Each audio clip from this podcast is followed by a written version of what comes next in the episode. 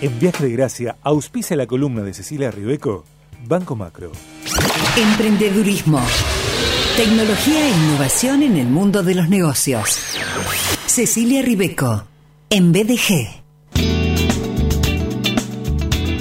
Hola Ceci, ¿cómo estás? Bienvenida.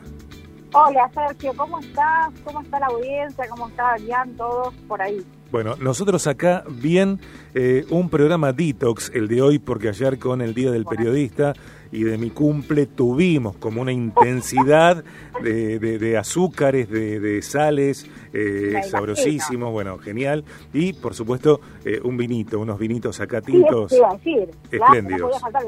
Claro. Sí, sí, mira, la próxima vez que vengas a estudios, que será en, un tiempo seguramente, eh, vamos a tener un vinito y vamos a chocar copas acá en tu columna, si te parece. Totalmente, dale, me encanta la idea. sí, nos faltó un brindis este año. Sí, sí, vamos a brindar. Eh, en la próxima presencial de Cecilia en CNN Radio Rosario 895, en Viaje de Gracia, vamos a descorchar un buen tinto y vamos a brindar con eh, Cecilia por ella, por la columna, por el acompañamiento, por Banco Macro también, Ceci, por Nave Federal 2021 y por supuesto por la cantidad de personas, por mujeres, por hombres que, que se deciden por el emprendedurismo eh, en tiempos tan críticos, tan violentos y que son para mí, y creo que vos lo compartís a esto, una oportunidad para darle cabida, para mm, permitirle espacio y paso al potencial que cada uno tiene, ¿no? Para comenzar a desarrollarlo o para potenciar el potencial. Totalmente, Sergio, y más que nada todo lo que vos decís es, me parece súper interesante en esto de hoy por hoy, más que nunca, ¿no? Siempre es interesante emprender pero hoy por hoy, eh, más que en otros momentos, hoy por hoy muchos de nosotros estamos necesitando encontrar otras alternativas, ¿no? Decir, bueno, tengo mi trabajo, pero aparte necesito emprender para tener un ingreso extra o me quedé sin trabajo, entonces encuentro en el emprendimiento una alternativa interesante para poder salir adelante o no necesito trabajar, pero estoy pensando en tener un emprendimiento porque también me puede servir para desarrollarme personalmente, profesionalmente. Hay un montón de vías de entrada hacia el emprendedorismo. Lo importante es que sepamos cómo hacerlo, ¿no? Eh, estamos hablando del que no es todavía tu tema del día, sin embargo, permitime que te haga una pregunta oh. previa, Ceci, que tiene que ver con el, factor emocional de quienes emprenden. Digo, vos sos mentora de emprendedores, sos referente internacional de emprendedurismo, consultora en innovación.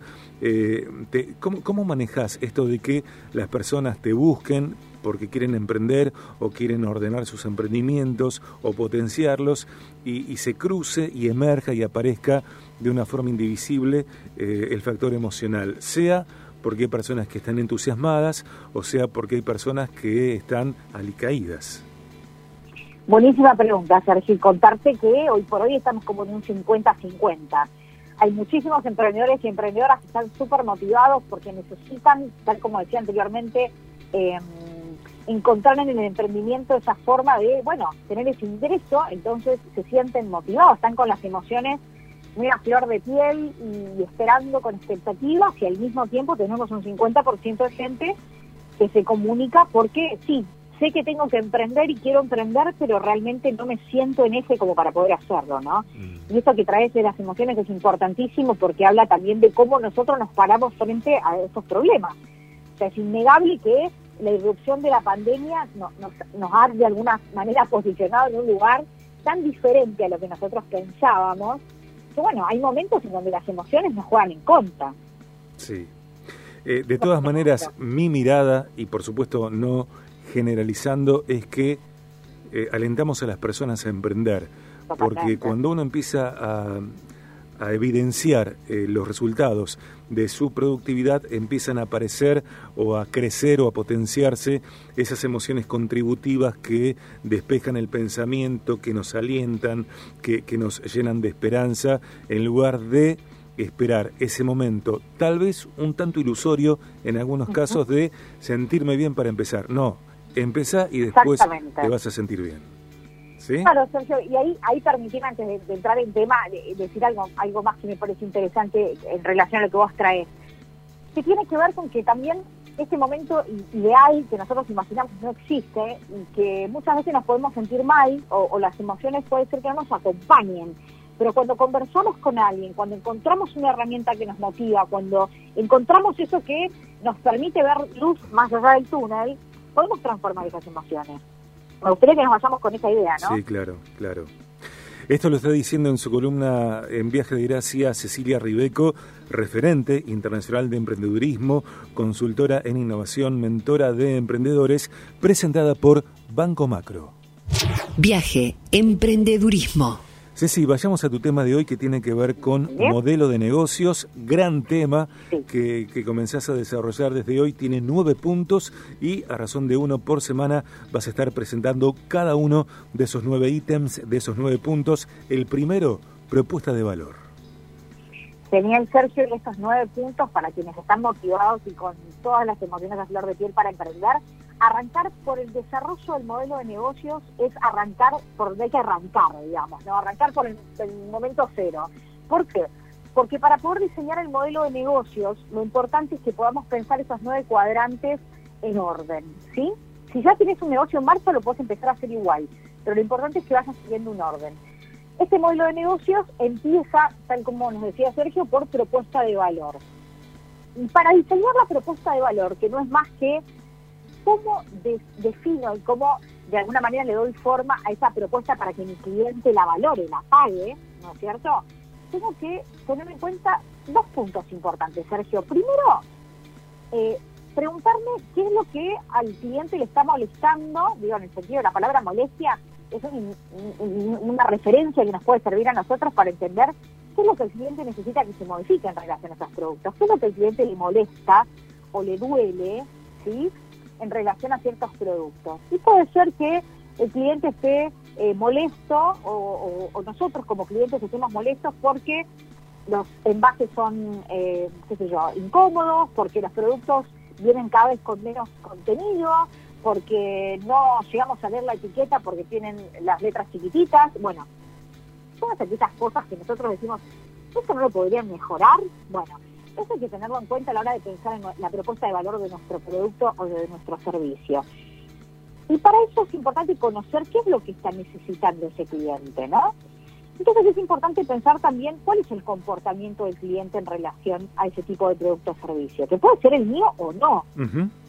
Pero conocer cuál es el comportamiento. Y tal como hemos venido conversando, ¿sí? cuando vimos el viaje del cliente y otras herramientas, siempre es importante conversar con personas que podrían ser, Sergio, posibles clientes nuestros, ¿no?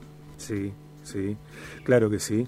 Em, vamos a, reiterar esto, Ceci. Comenzás a presentaros hoy eh, el tema modelo de negocios, los nueve puntos, que como nos alentás hay que pensarlos en orden y el primero tiene que ver con la propuesta de valor que vuelve a centrarse, por supuesto, en el, en el eh, estar siendo del cliente y nosotros haciéndonos, haciéndonos preguntas eh, para eh, resolver necesidades o incomodidades que el cliente está atravesando.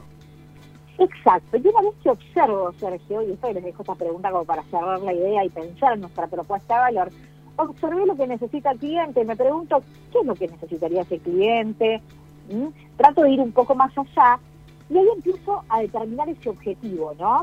¿Cuál es el objetivo para que el cliente quiere lograr con la compra de mi producto o de mi servicio, Sergio? ¿Qué es lo que quiere lograr?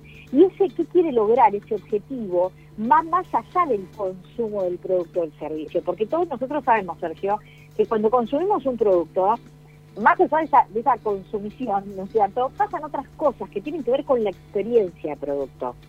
Bien, bien.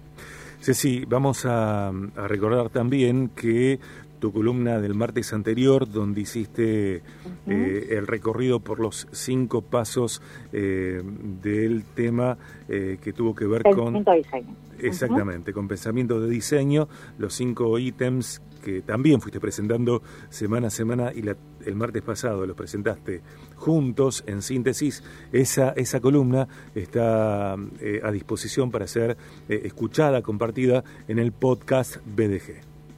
Absolutamente y que les vendría súper bien para conectar con todos estos temas que estamos conversando, Sergio. Así que yo los dejo pensando un poco esto, ¿no? Para pensar nuestra propuesta de valor, Sergio, tenemos que tener en claro qué es lo que el cliente necesita y cuál es principalmente el objetivo por el cual el cliente compra ese producto o ese servicio. Es la experiencia. ¿Qué experiencia tiene con mi producto o mi servicio? ¿No es cierto? Bien. Y ahí nos podemos poner a pensar en un pequeño ejemplo de algo que tiene que ver con lo que vos decías en un principio. Que cuando yo vaya de nuevo presencialmente a la radio vamos a brindar. ¿sí? ¿Y por qué compramos, por ejemplo, un vino? No compramos solamente para consumir el vino. Lo compramos porque ¿qué pasa en esa experiencia, Sergio? Ujú. Bien. Eh, Tal cual. Eh, interesantísimo. De verdad nos quedamos pensando en esto. ¿Qué está necesitando eh, nuestro cliente y cuál es el objetivo por el que ese cliente compra eh, un producto, compra el servicio que nosotros queremos brindar? Muy bien. Ceci, muchísimas gracias. ¿eh? Gracias a vos, Sergio, a toda la audiencia y les mando un abrazo grande y bueno, espero que nos veamos prontito. En Viaje de Gracia, auspició la columna de Cecilia Ribeco, Banco Macro. ¿Necesitas realizar cobros online en tu empresa, ente o institución? Con MacroClick de pago de Banco Macro, cobras servicios, cuotas o deudas con cualquier tarjeta de débito y crédito o de BIN desde tus plataformas digitales. Si no tenés sitio web, te brindamos una web de pagos personalizada. Adherite macro.com.ar barra empresas o comunicate con tu oficial. Macro. Cerca. Siempre. Más información en macro.com.ar, sujeto a condiciones de contratación de la entidad, cartera comercial y consumo.